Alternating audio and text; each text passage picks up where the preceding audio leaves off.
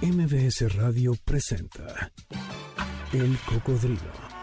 Experiencias históricas, callejeras, urbanas y sonoras por la ciudad con Sergio Almazán. Súbete en El Cocodrilo. Aquí arrancamos.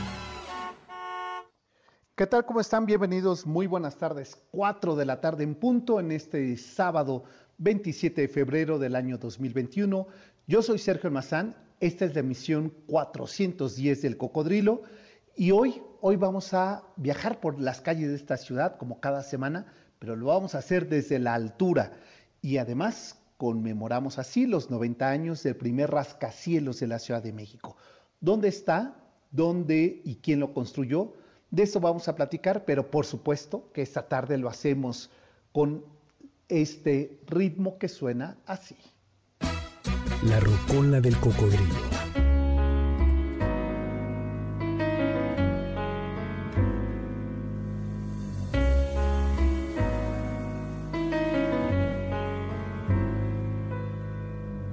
Porque tú me faltas, quiero darle al alma el consuelo que le falta, porque el pensamiento no le gane el tiempo y sentir lo que me mata aunque estés adentro y este sentimiento se me antoje eterno. Ustedes ya saben de quién se trata. Nos vamos a poner en este sábado muy románticos con la voz de Francisco Céspedes y el romance del siglo XX. Ya no entiendo nada.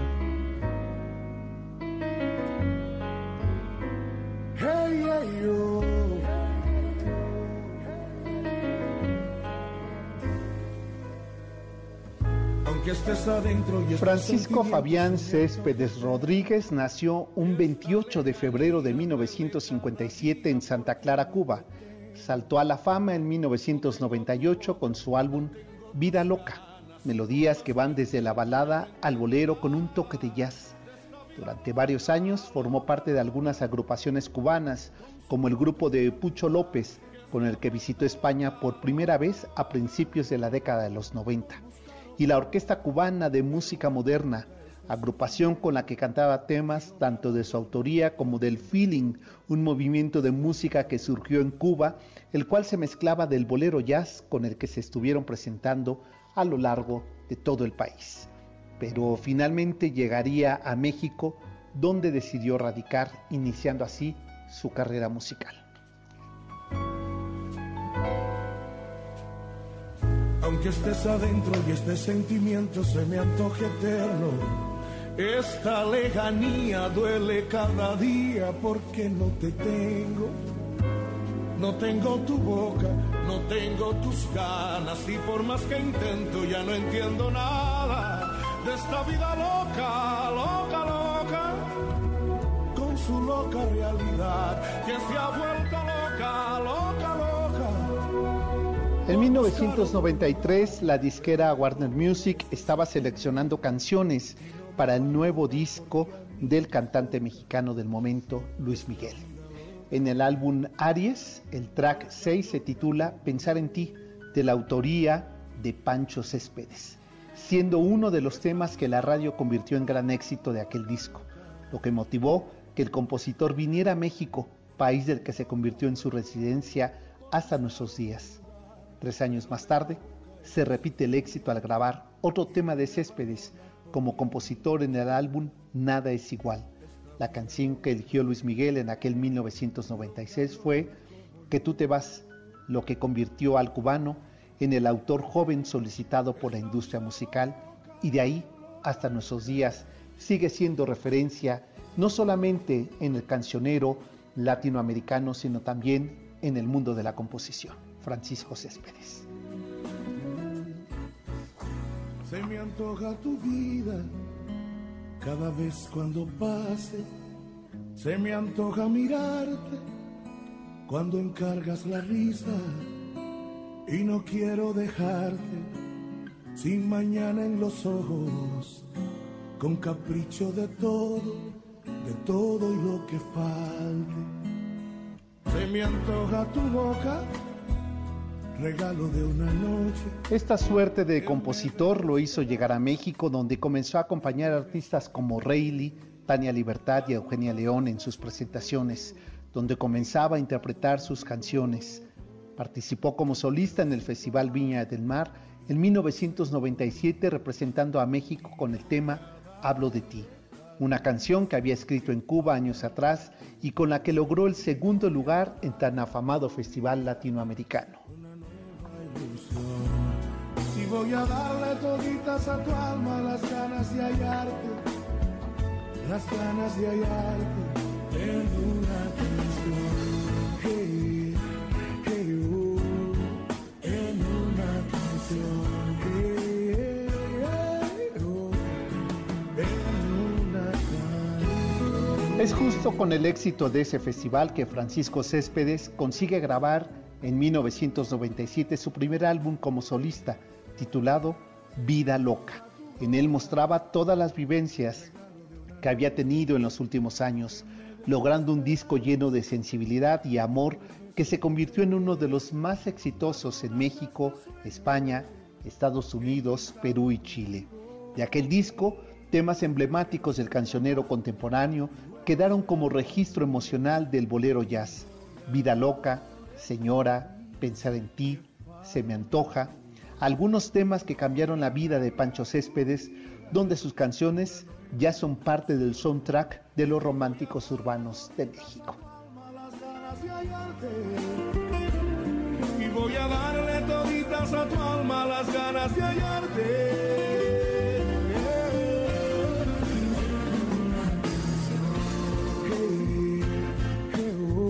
Entre 1998 y 1999 realizó una extensa gira visitando los países más importantes de Latinoamérica y España, país en el cual se presentó varias veces en ese mismo año de 1999 debido al gran éxito que tuvo con el disco Vida Loca, álbum con el cual obtuvo quíntuple disco de platino en España, así como tres premios Amigo como Mejor Artista Revelación Latina.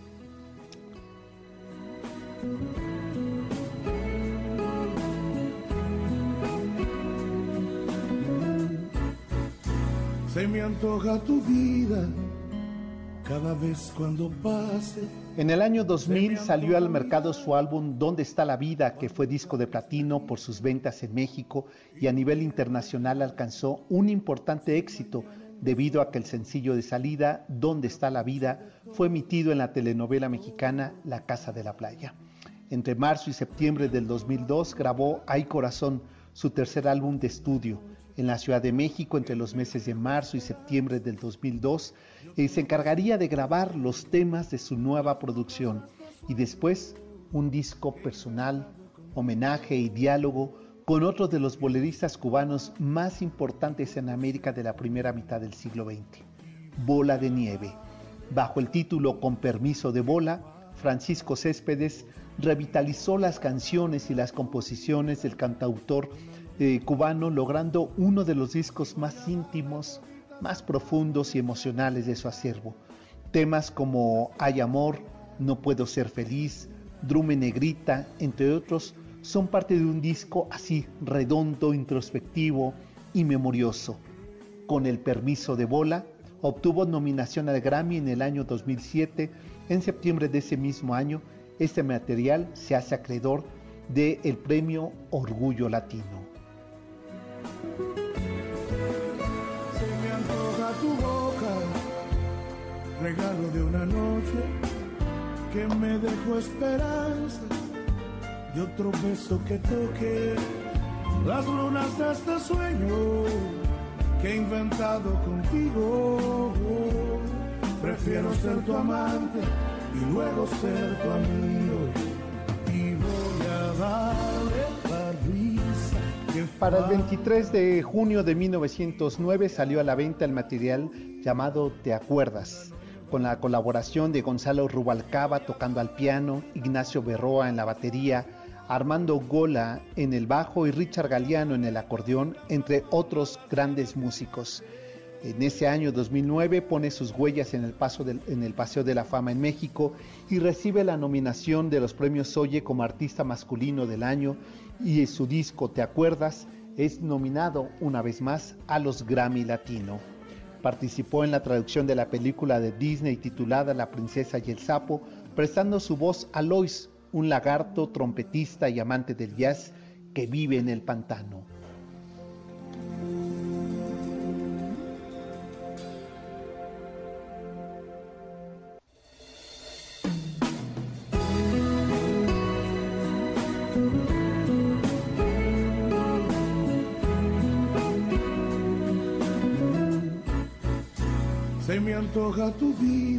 Pancho Céspedes terminó de grabar un disco a dúo con el maestro Armando Manzanero, llamando, llamado Armando un Pancho, el maestro Manzanero cantando las canciones de Céspedes y Pancho Céspedes cantando las canciones de Armando Manzanero. Eh, Céspedes ha colaborado varias veces con el poeta y escritor cubano-americano Carlos Pintado en diferentes proyectos y presentaciones, destacándose entre muchas una aparición en la Feria Internacional del Libro de Miami en el año 2012. Hoy, aquí en La Rocola, vamos a celebrar el cumpleaños 64 del cantautor Francisco Céspedes y lo hacemos con sus temas, con los temas prestados, con sus interpretaciones.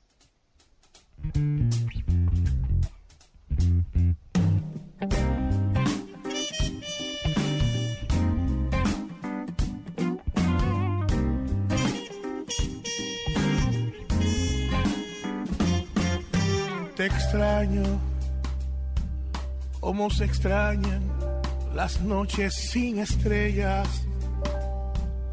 como se extrañan las mañanas bellas.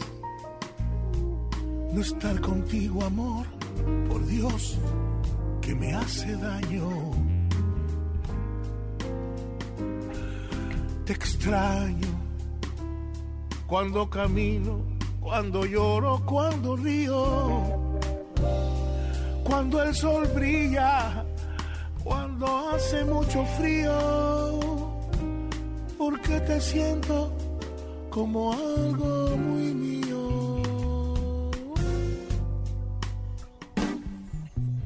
extraño como los árboles Con la voz, con el ritmo del cubano Francisco Céspedes, los saludamos en este sábado 27 de febrero del año 2021 en la emisión 410 del Cocodrilo. Yo soy Sergio Almazán.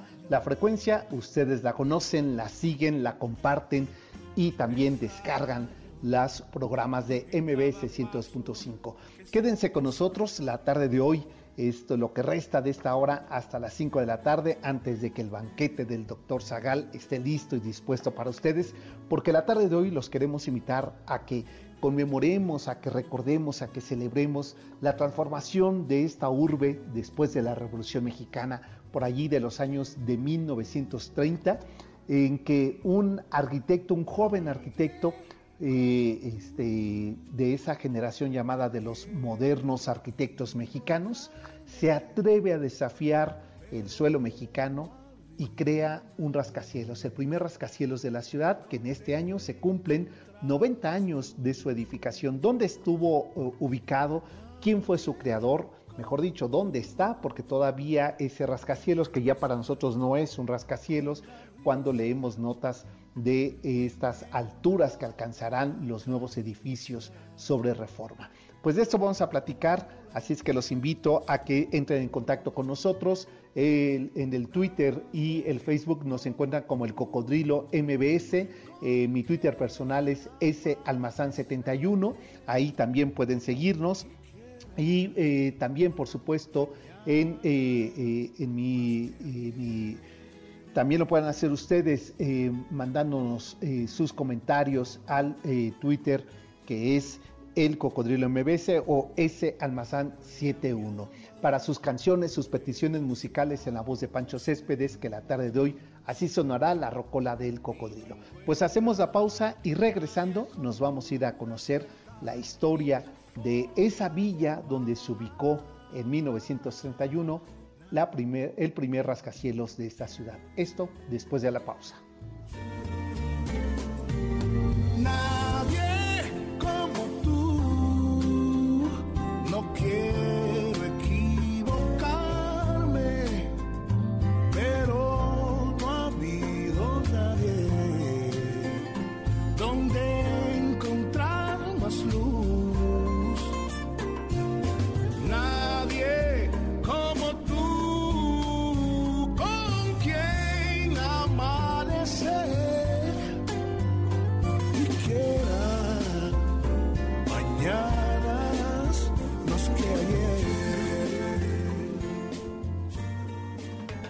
Cocodrilo regresa después de esta pausa.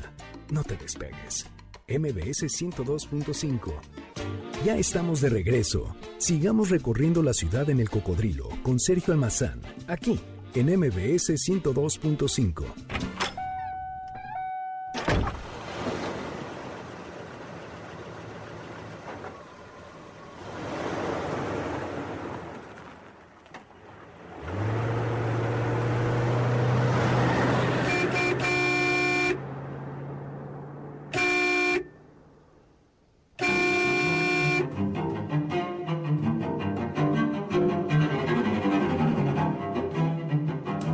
En este 2021 se conmemoran 90 años de la construcción del primer rascacielos de la Ciudad de México.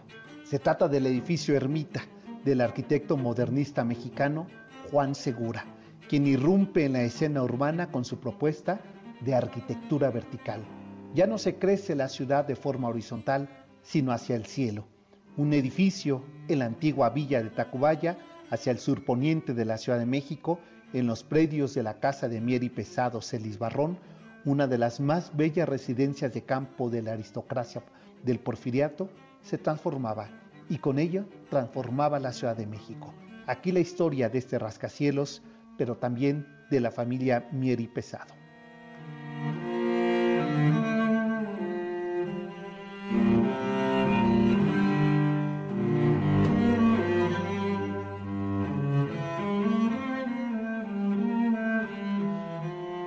El siglo XIX la ciudad de Tacubaya comenzó su enorme desarrollo urbano y social.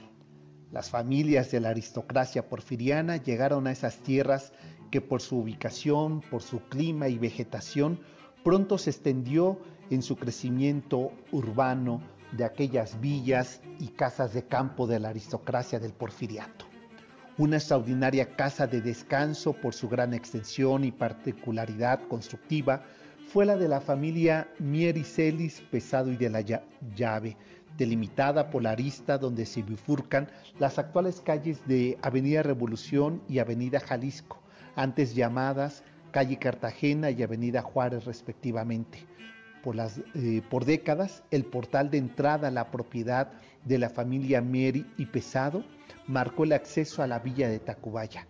Para quien venía en tranvía desde el Zócalo o Chapultepec por la avenida de las Albercas, hoy General Pedro Antonio de los Santos, es decir, el circuito interior, se hallaban extensos jardines con pabellones, con capillas, lagos y desde luego la enorme casa villa de la familia Mieri Pesado, que competía con la belleza de la finca de la condesa de Miravalle.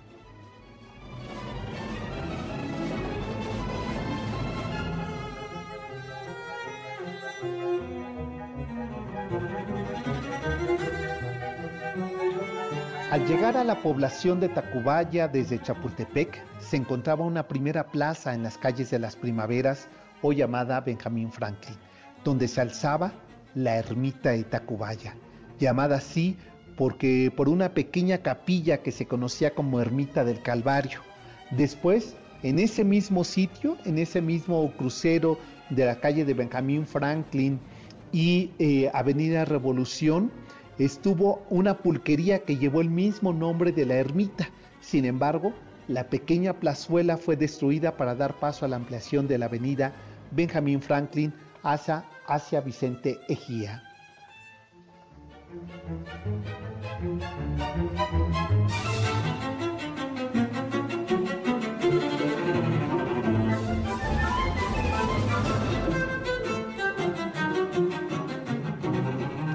Desde esta plazuela de ermita se podía observar las, eh, las mejores eh, casas que se habían construido hasta 1868, que se hicieron de una enorme y extensa propiedad la familia Mieri Pesado, destacando el portal que se construyó en 1879 a fin de brindar un acceso ceremonial a su residencia y villa de descanso.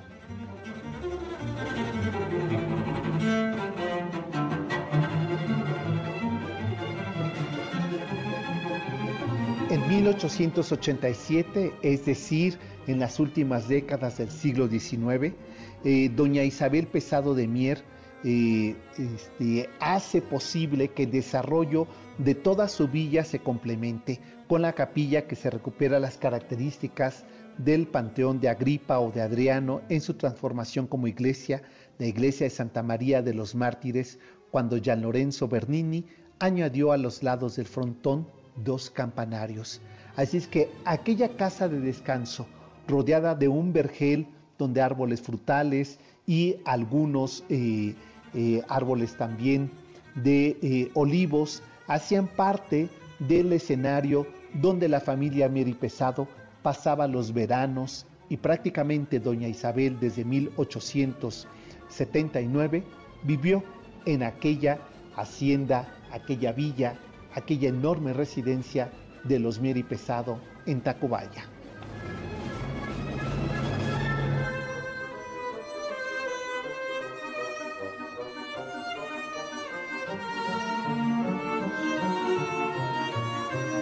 Justo Sierra, el que fuera el eh, director de la Escuela Nacional eh, Preparatoria en épocas del Porfiriato y el creador del, Instituto de Instrucción Pública, que después dio lugar a la Secretaría de Educación Pública, este gran pensador, este enorme escritor, eh, periodista y cronista, Justo Sierra, que era vecino de Tacubaya, escribe que el portal de acceso a la Casa Mier era un arco triunfal y que debe mucho de su apariencia al arco de Constantino en Roma y seguramente es una franca consecuencia del trabajo de Agea en esta ciudad.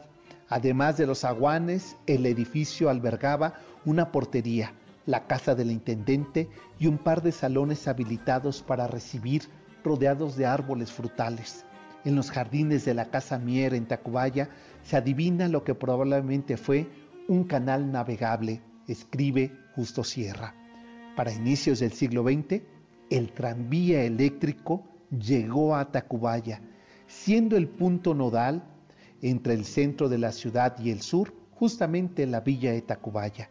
El transporte y su ruta fue la sensación para esta zona. Hubo épocas en que la ciudad de Tacubaya estuvo muy poblada y al mismo tiempo con presencia militar.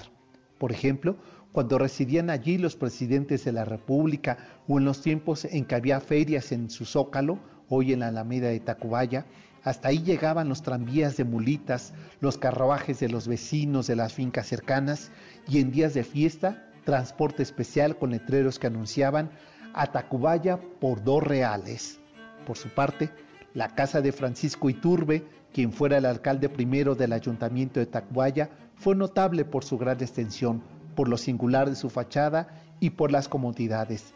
Sin embargo, nada fue tan sorprendente en el siglo XIX que la casa de campo de la familia Mieri Pesado.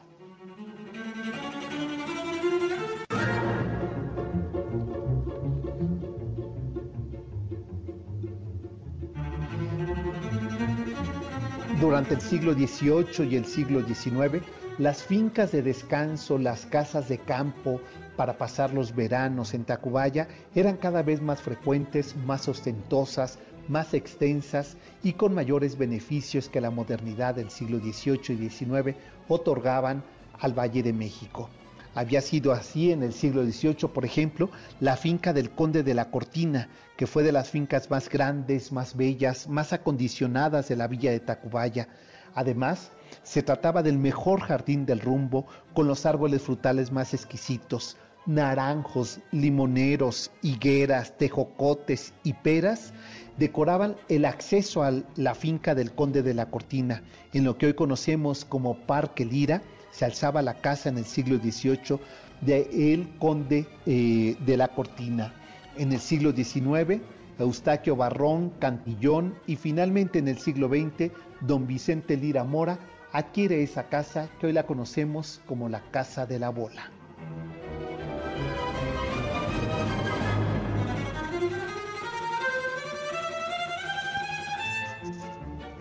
Desde los molinos del Rey o del Salvador hasta la villa de Tacubaya y Santa Fe, se abrían o se estrechaban caminos dependiendo de las haciendas y rancherías que con los siglos se sumaron a la espléndida geografía y clima que ofrecían esas tierras al pie del cerro del Chapultepec. Todavía a principios del siglo XX se podían contar los molinos de Belén, el molino del Rey, el molino del Valdés y el de Santo Domingo, Actualmente lo que fuera el molino de Santo Domingo se convirtió en la zona residencial sobre Avenida Observatorio.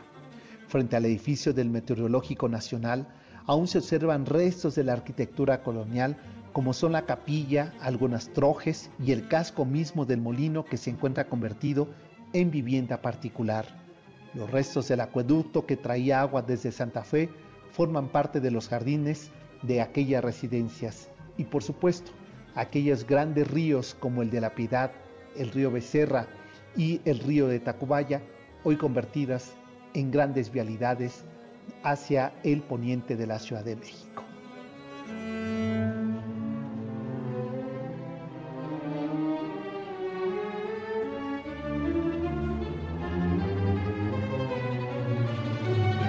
Pero, ¿qué pasó con las fincas de la villa de Tacubaya y qué relación guarda la casa de los Mieri Pesado con el primer rascacielos de la Ciudad de México, construido en 1931, es decir, hace 90 años?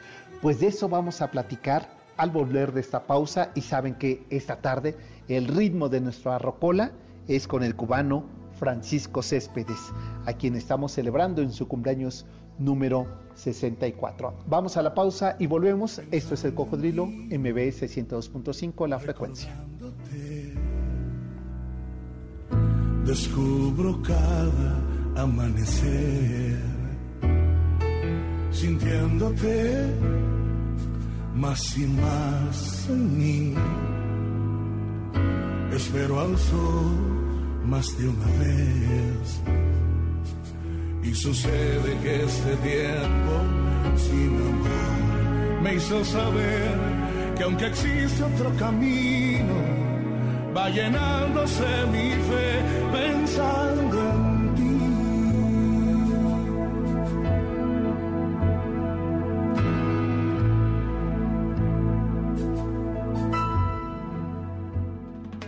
El cocodrilo regresa después de esta pausa. No te despegues. MBS 102.5. Ya estamos de regreso. Sigamos recorriendo la ciudad en el cocodrilo con Sergio Almazán, aquí en MBS 102.5.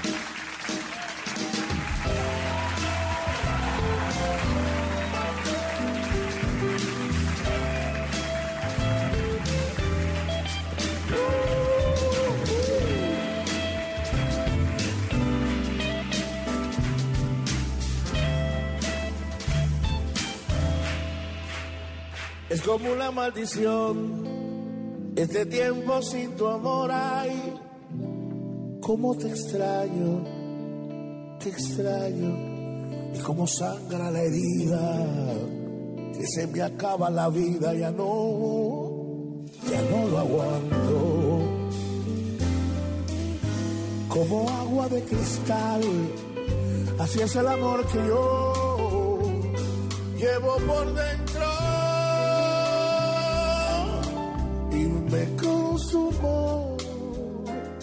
cuando te sueño. Las mañanas junto a ti son como el cielo inmenso.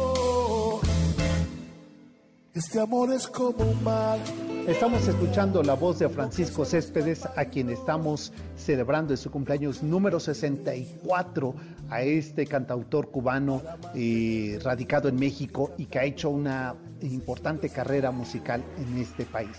Así es que mi creo Neto, ¿por qué no me regalas un poco más de música a este ritmo de Pancho Céspedes? Voy a salir a volar, voy a buscarte.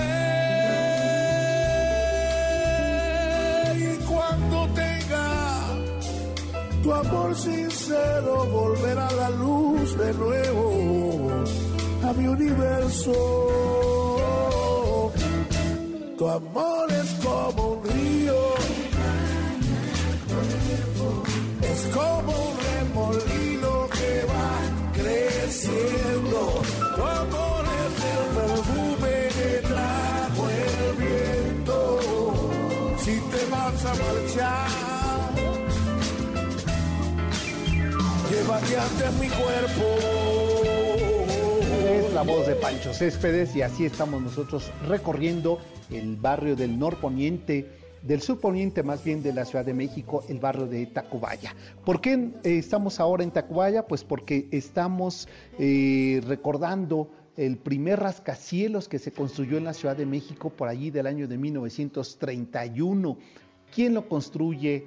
Eh, cómo fue el estilo de este rascacielos y qué tiene que ver con Tacubaya, pues aquí la siguiente parte de esta historia.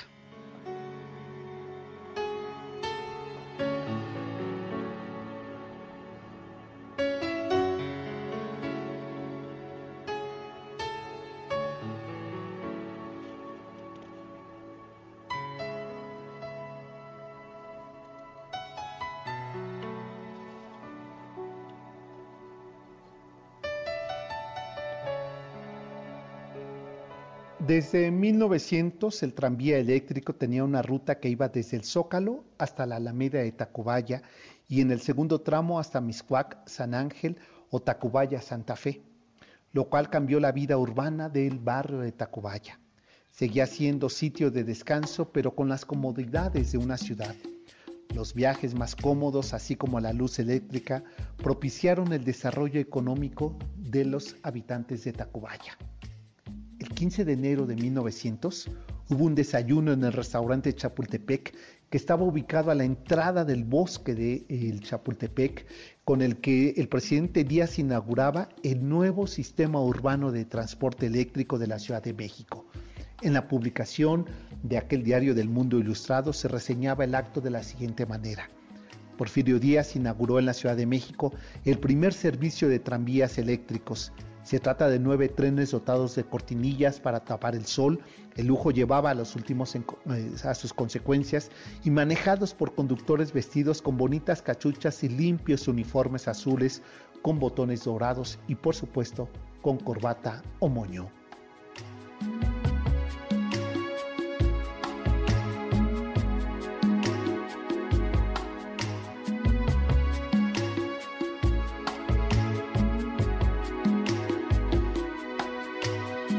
Inclusión del tranvía eléctrico eh, modificó el transporte urbano en la villa de Tacubaya. Cambió por completo la manera y la forma de vivir, la forma económica y social del barrio del Poniente.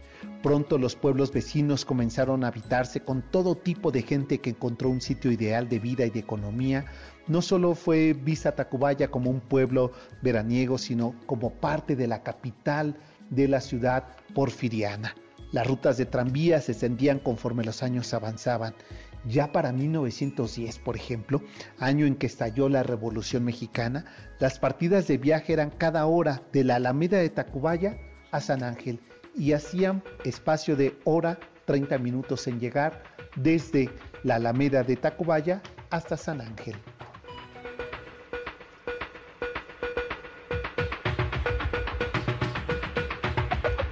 Entre 1928 y 1930 el barrio de Tacubaya, al ser integrado al Distrito Federal, comenzó su transformación y la más profunda de sus urbanizaciones. En menos de una década, las fincas, aquellas rancherías, las casas de descanso comenzaron a sufrir los deterioros de la modernidad.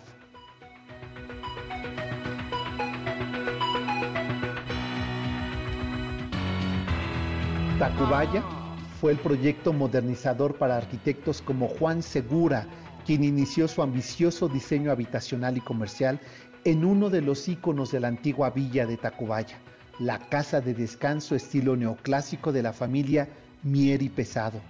A finales de los años 20, siguiendo el deseo y la voluntad de doña Isabel Pesado, viuda de Mier, destinaba su casa para la asistencia social. entre 1828 y 1929, el arquitecto Juan Segura construye lo que hoy conocemos como el conjunto Isabel, el primero de los proyectos habitacionales en tres niveles y en la planta baja llena de locales comerciales con el objeto de ser autofinanciable el proyecto habitacional multifamiliar. Las viviendas eran unifamiliares pero estaban conectadas por patios, eran de dos niveles y se conectaban por un patio central, por una eh, zona de descanso interna y decorados en la fachada de estilo Art Deco que buscaba proyectar la modernidad.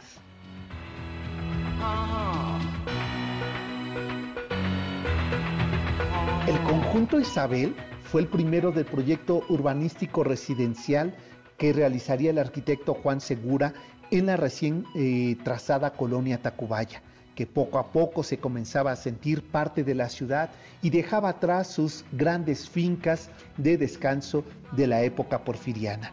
En este proyecto el arquitecto buscó responder a necesidades y voluntades de su benefactor, es decir, que así como lo había dejado estipulado doña Isabel Pesado, viuda de Mier, al regalar para, eh, esa, para las nuevas sociedades que estaban emigrando del campo a la ciudad tras la Revolución Mexicana, que pudieran tener una vivienda digna en un espacio seguro y por supuesto ventilado y con buena vegetación. Una construcción funcional y con la profusa decoración que existía a la época, pero sin sacrificar diseño y tendencias arquitectónicas, decorativas, así como aprovechar los espacios, fue lo que dejó establecido doña Isabel Pesado, viuda de Mier, quien eh, deseaba donar los predios de su, antigua, de su antigua villa de Tacubaya a los beneficios de la modernidad y de una población con pocos recursos económicos que emigraban del campo a la ciudad después de la Revolución Mexicana.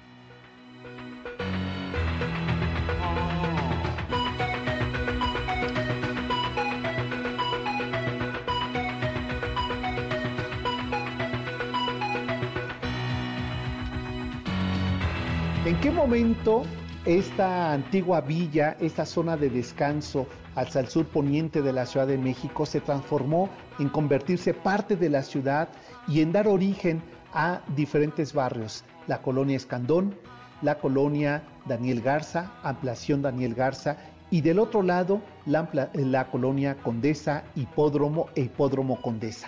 De eso vamos a platicar porque esta villa fue detonadora de las transformaciones urbanas, entre ellas del primer rascacielos de la Ciudad de México en 1931, es decir, hace 90 años.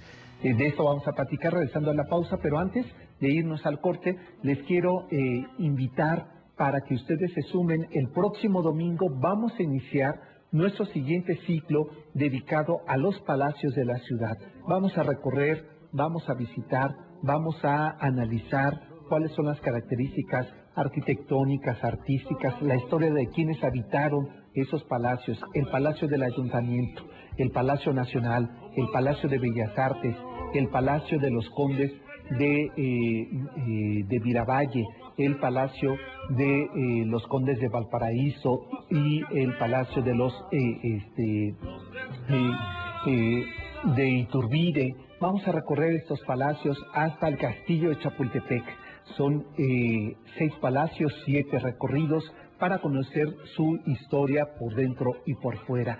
¿Quieren inscribirse? Manden un correo a sergio arroba sergioalmazán.com y ahí les damos toda la información de nuestro próximo ciclo de recorridos virtuales del cocodrilo que inician el próximo eh, domingo 7 de, eh, de marzo a las 10 de la mañana de manera virtual. Por lo pronto, mi crea Yanin, vámonos a la pausa. Eh, como bien dice Pancho Céspedes, ¿dónde está la vida? Pues con ese tema nos vamos a la pausa y regresamos para recorrer el gran rascacielos que tuvo la Ciudad de México en 1931. ¿Cómo hacer que vuelva? ¿Cómo? ¿Cómo hacer que sepa?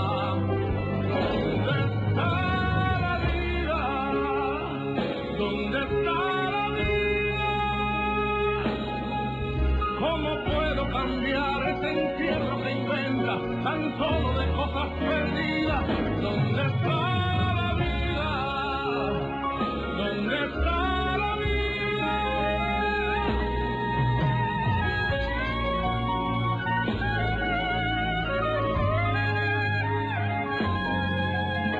el Cocodrilo regresa después de esta pausa. No te despegues. MBS 102.5. Ya estamos de regreso. Sigamos recorriendo la ciudad en el cocodrilo con Sergio Almazán, aquí en MBS 102.5.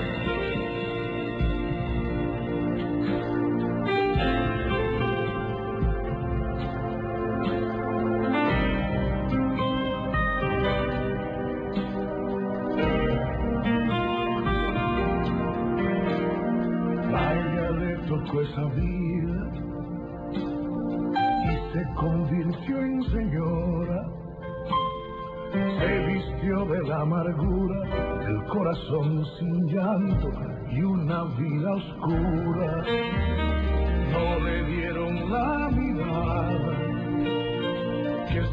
Es la voz de Pancho Céspedes, a quien estamos celebrando su cumpleaños número 64, que es el día de mañana, y que, eh, como me dicen aquí en el Twitter, que eh, qué buena elección de las canciones, eso gracias a Neto que nos está haciendo la playlist de esta tarde. Y un poco más, mi querido Neto, de la voz de Pancho Céspedes con este tema, Señora. Señora, a veces la vida nos lleva hasta la locura nos salva el amor, el milagro, aunque algún pedazo nos queda en la duda. Pues con el ritmo, con esta este feeling de Pancho Céspedes, vámonos hasta Tacubaya y vámonos a esa esquina que conforma la Avenida Revolución, Avenida Jalisco y eh, Benjamín Franklin. Ahí en esa esquina está un edificio emblemático, importantísimo, desde hace 90 años. Eh, ¿a, ¿A quién corresponde? ¿Qué características arquitectónicas tiene? ¿Cuál es su historia? Pues aquí parte de esta eh, historia que vamos a compartir con ustedes.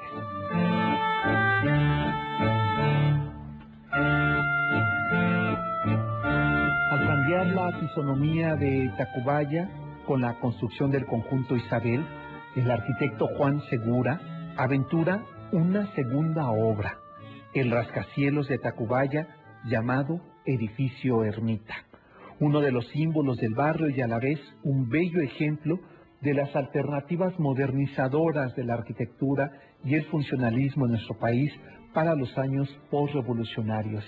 Hasta ese momento, la ciudad seguía chaparra, pero Juan Segura se atreve a proponer al gobierno de la ciudad, eh, a la municipalidad de Tacubaya, alzar un rascacielos.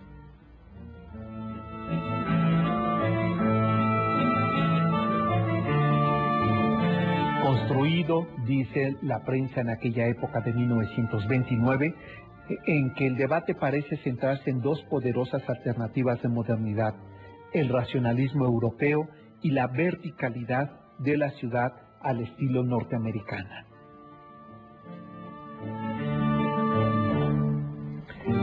A pesar de que Juan Segura empleó en su construcción los elementos tecnológicos de la época, eh, Juan Segura, el arquitecto, levantó un edificio que reta el paisaje de Tacubaya de aquella época de los años 30 del siglo XX. Pero con los años se convirtió este edificio, el edificio Ermita, en un emblema del barrio al combinar modernidad, funcionalidad y belleza decorativa. Hay que recorrerlo en su interior para apreciar los detalles de Art Deco en la construcción y acabados, un estilo eh, francés que se trajo a Estados Unidos a finales de los 20 y a principios de los 30 llegaría en México. ¿En qué consistía este estilo arquitectónico?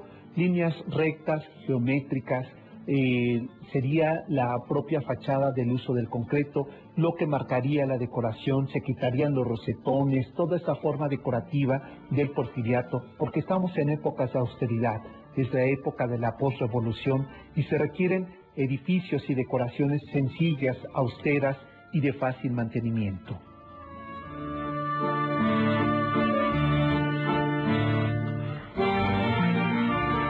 El edificio Ermita, ubicado en el crucero de las actuales avenidas Revolución y Jalisco, es un terreno en una forma trapezoide. Se erige en esta importante construcción del arquitecto Juan Segura, un edificio de siete pisos y una planta baja que cambió para siempre la imagen y la vida del barrio, a la vez que le dio un carácter habitacional, moderno, funcional y cosmopolita a este barrio de Tacubaya en 1931. Este hito de la arquitectura, el edificio ermita de la eh, es gracias a su equilibrio y belleza estructural que conserva hasta nuestros días, a pesar de la falta de mantenimiento. Y recientemente que lo recorrí, ya está vacío. Entiendo que el arquitecto Leal está trabajando una intervención para modernizarlo y volverle su belleza original a este primer rascacielos que le cambió la vida, la fisonomía y que parecía tocar el cielo de Tacubaya en aquellos años 30 y sus tres eh, fachadas restantes mantienen un equilibrio entre vanos eh, y masas enriquecidos por molduras, por marquesinas que le dan el carácter estético al edificio y además de su comercio con un gran eh, cine y un gran teatro hasta para 1.200 asistentes en ese teatro. Marcaba así la modernidad, la presencia y elegancia urbanística que requería una ciudad que estaba creciendo después de la Revolución Mexicana. Juan Segura, a partir de esta obra, se convierte en uno de los arquitectos íconos simbólicos más importantes de la primera generación modernista en México, debido a haber retado el subsuelo mexicano y haber construido el primer rascacielos de la ciudad, un edificio de ocho pisos, siete más el de planta baja, que era de comercios como se mantiene hasta nuestros días.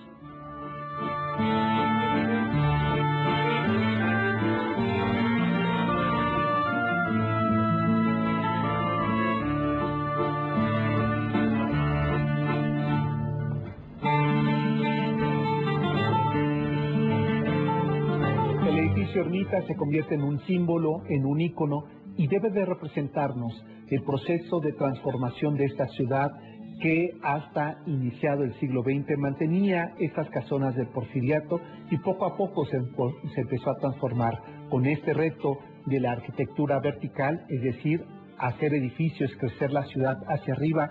Juan Segura inauguraba, sin darse cuenta, un modelo, un estilo, una manera de vivir, de transformar la urbe del porfiriato para convertirla en una metrópoli y más tarde en una visión cosmopolita y hoy en el siglo XXI una ciudad megalópolis.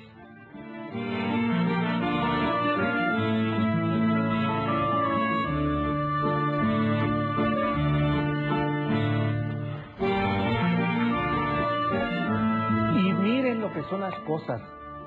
¿Quién iba a decir que ese primer rascacielos donde se opusieron todos los vecinos de Tacubaya diciendo que eso se iba a caer, que iba a deteriorar la vida, hoy en Paseo de la Reforma estamos viendo la transformación como también eh, lo harán hacia el poniente de la ciudad, como lo están haciendo en este conjunto de, eh, de la empresa de Slim, que ha transformado esos, eh, esos viejos predios donde hubo fábricas en lo que es el nuevo Polanco, y que al mismo tiempo le dio la posibilidad de que otras poblaciones que estaban alejadas de la modernidad pudieran tener acceso a esos sistemas gracias a esa donación de la Fundación Mieri Pesado que doña Isabel haría para una visión futurista de lo que sería la transformación de esa urbe eh, porfiriana, todavía de haciendas, de grandes huertos, para transformarse en asfalto y crecimiento hacia el cielo.